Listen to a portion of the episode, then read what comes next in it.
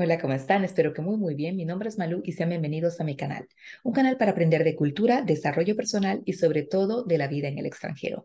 Hoy les traigo un tema que para mí es muy importante. Los niños, los costos y la escuela, parte 1. Así que si les interesa el tema, quédense en el video.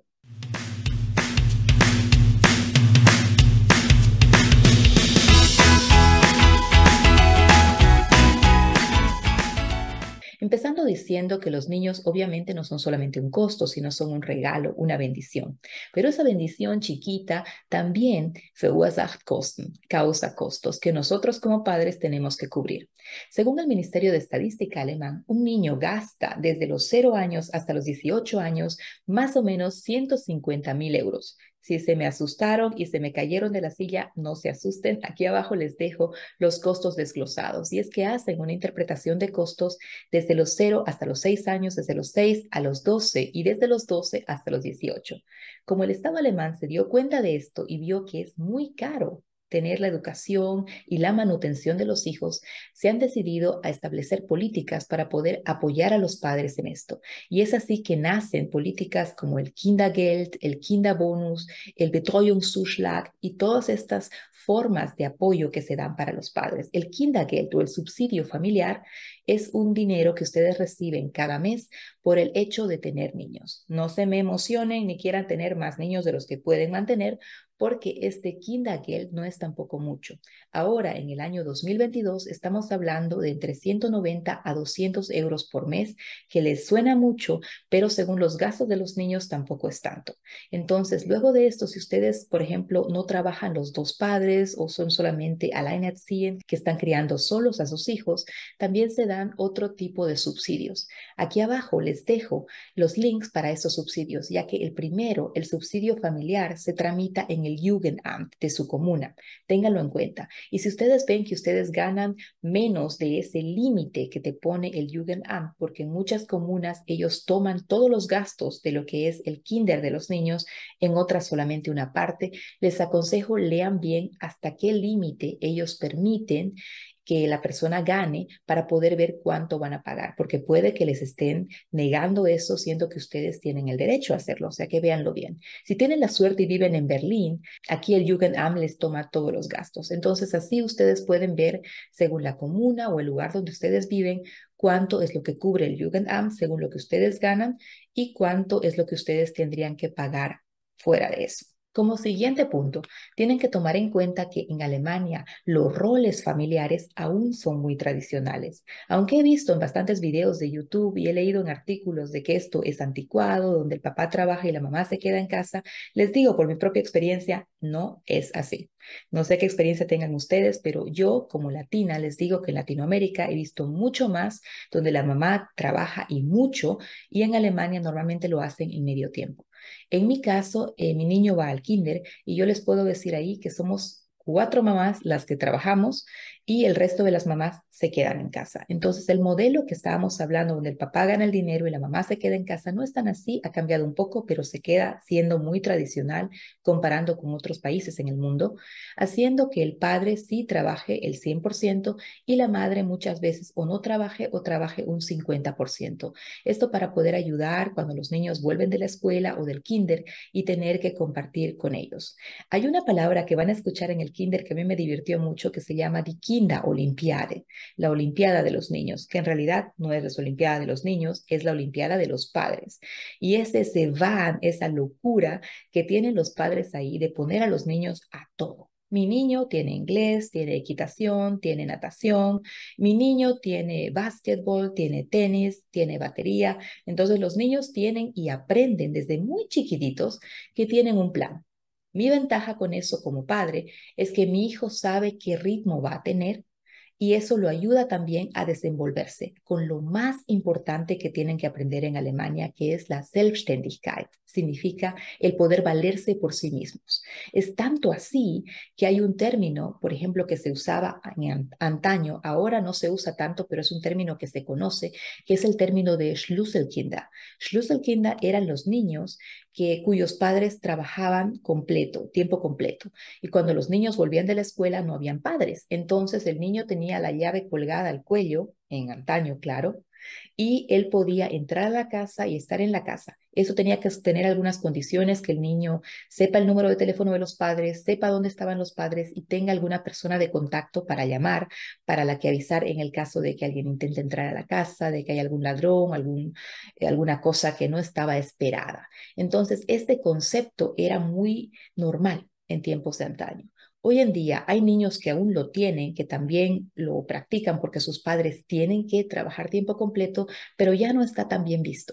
Los padres son ahora mucho más críticos y es más, tendencias dicen que los padres tienden a querer reducir ese tiempo de trabajo para poder ir más con sus familias. Yo que trabajo en universidades les puedo decir que en un primer semestre, cuando los chicos son más jóvenes y como que no tienen nada más en la cabeza que la carrera, si tienen suerte, y las fiestas, claro, no me dicen, no, yo, quiero dejar mi carrera cuando tenga familia, no, yo voy a hacer mi carrera y al final viene la familia. Otra cosa muy distinta es hablar con esos chicos de nuevo cuando están en noveno semestre o ya en el masterado o incluso en el doctorado cuando los veo después, porque ahí ya tienen el foco muy familiar. Es bien interesante todo este cambio socialmente porque ustedes van a ver una Alemania familiar una Alemania social, una Alemania que toma en cuenta esto. No obstante, en la ley se da el permiso a los padres que según su criterio ellos puedan ver a partir de qué edad ese niño tiene la capacidad para poder quedarse solo en casa. Eso significa, no puedes dejar obviamente a tu niño de tres años, porque tu niño de tres años, ¿qué hace? No? Pasa algo y está frito, como diríamos en Bolivia. Pero según la ley, este criterio lo tiene que definir el padre. Entonces, no tengan miedo aquí de que el Jugendamt, la oficina de menores, va a venir a su casa a tocar la puerta porque su niño de siete años está solo. No, la ley les da la opción que ustedes decidan cuándo es so weit, como diríamos en alemán, cuándo están listos para poder hacer esto. Entonces, luego de esa introducción que estuvo un poco larga, aquí nos vamos a explicar cómo va el día a día. Les digo que me sorprendió muchísimo con mi ejemplo del kinder el foco de estudio que tienen. El foco ahora para los niños en Alemania es la alimentación sana, es el cuidado del ambiente y es algo que con mi generación, yo soy millennial, pero con mi generación estaba ahí presente. Yo me acuerdo que mi papá nos decía no boten la basura en la calle, pero en Alemania es algo que se ve a un nivel mucho mayor. Lo que yo recogía basura con 9, 10 años, aquí aprenden los niños eso con 5, con 4. Les digo lo que pasó. El Kinder empezó una campaña que estuvo a nivel nacional en Alemania que se llamaba Meilensammeln. Meilensammeln significa juntar millas. Y en esta campaña los niños estaban siendo motivados por la escuela, en este caso por el kinder, les daban pequeños stickers para poner en un álbum. Con esos stickers ellos demostraban cómo habían llegado al kinder. Entonces podían llegar para no dañar al medio ambiente con bicicleta, a pie, en su rola, en su patineta o en bus. Entonces ya se imagina, mi hijo viene en la mañana, yo estaba así despertando y me dice, mami, vamos, apúrate, tengo que ir en bicicleta al kinder. El kinder son seis kilómetros hasta el kinder. Y me dice, sí, mami, tenemos que ir. Y como no hay bus para ir al kinder a esa hora porque estaba demasiado lleno, entonces me tocó ir a pie y él fue en su patineta. Ya se imaginan cómo llegué al kinder y yo chorreaba con el sudor que tenía y mi hijo estaba recontra feliz porque no habíamos venido con el auto y podía tener su primer sticker. De esta forma motivaban a los niños a poder hacer ese tipo de cosas. La verdad que me sorprendió mucho todas las campañas que se hacen a nivel escolar ahí para que empiecen a entender, a aprender y a enseñarnos a nosotros cómo son las cosas. Aquí arriba les dejé un poco de la vida con niños en Alemania. Es de verdad así, tienen muchos factores donde los niños nos están enseñando a los otros.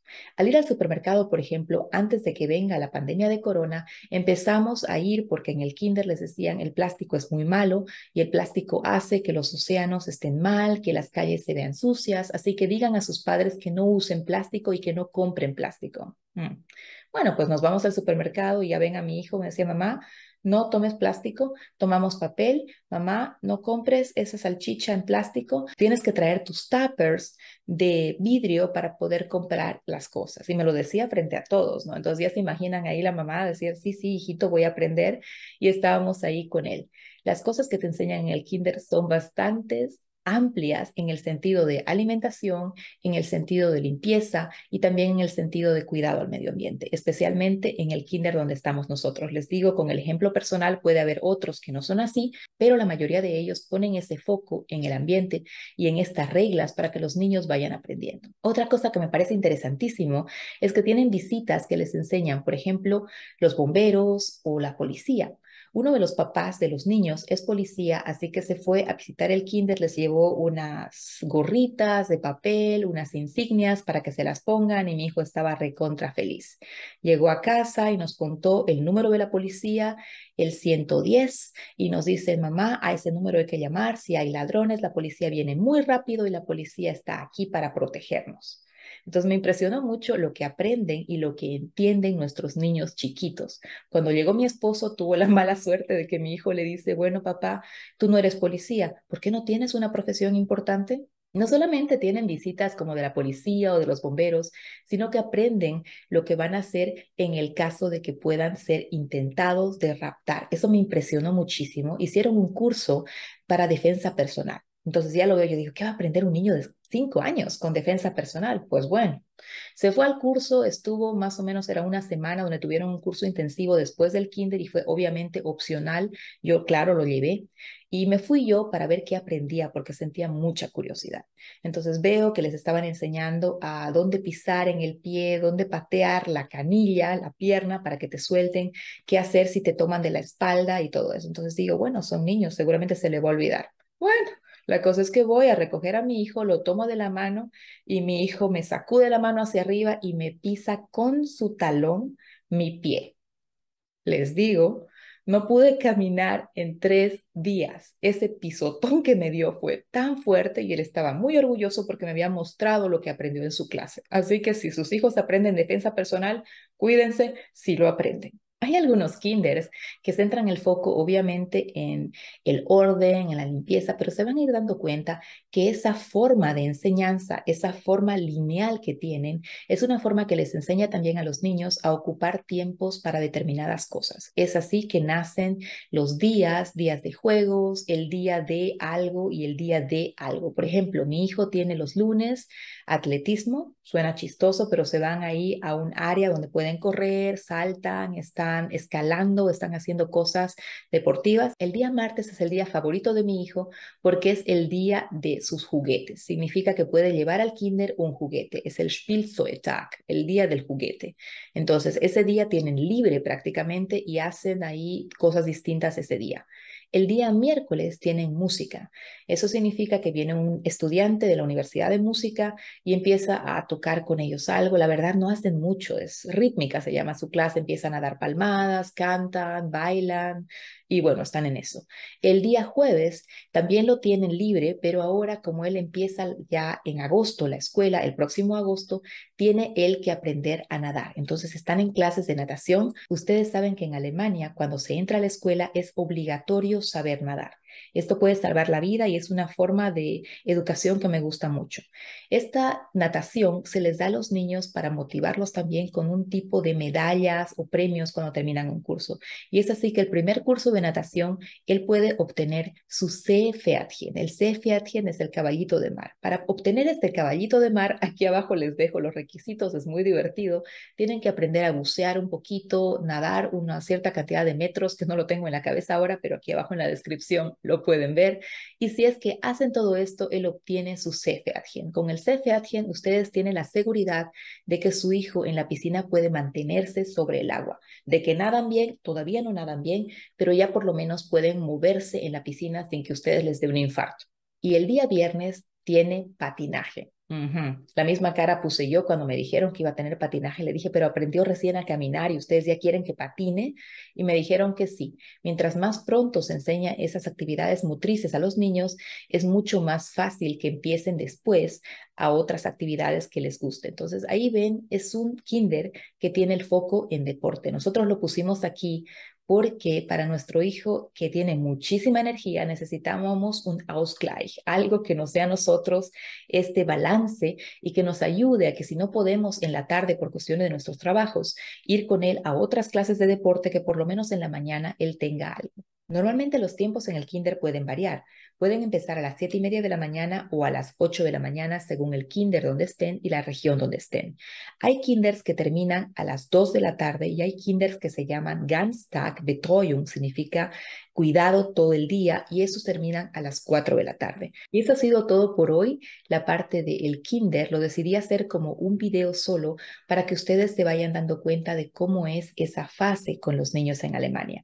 En el próximo video hablamos de la escuela y luego nos pasamos a uno más donde vamos a hablar de la universidad, ya que con nuestra serie de Ausbildungen tienen también el camino de la Ausbildung, pero ese ya lo conocen, así que vamos a hablar de la otra forma de educación en Alemania. Si tienen pregunta, alguna duda o algo que les llame la atención, por favor escríbamelo aquí en la cajita de comentarios que con mucho gusto responderemos a sus inquietudes. Que estén muy bien, pásenla bien y nos vemos el próximo domingo.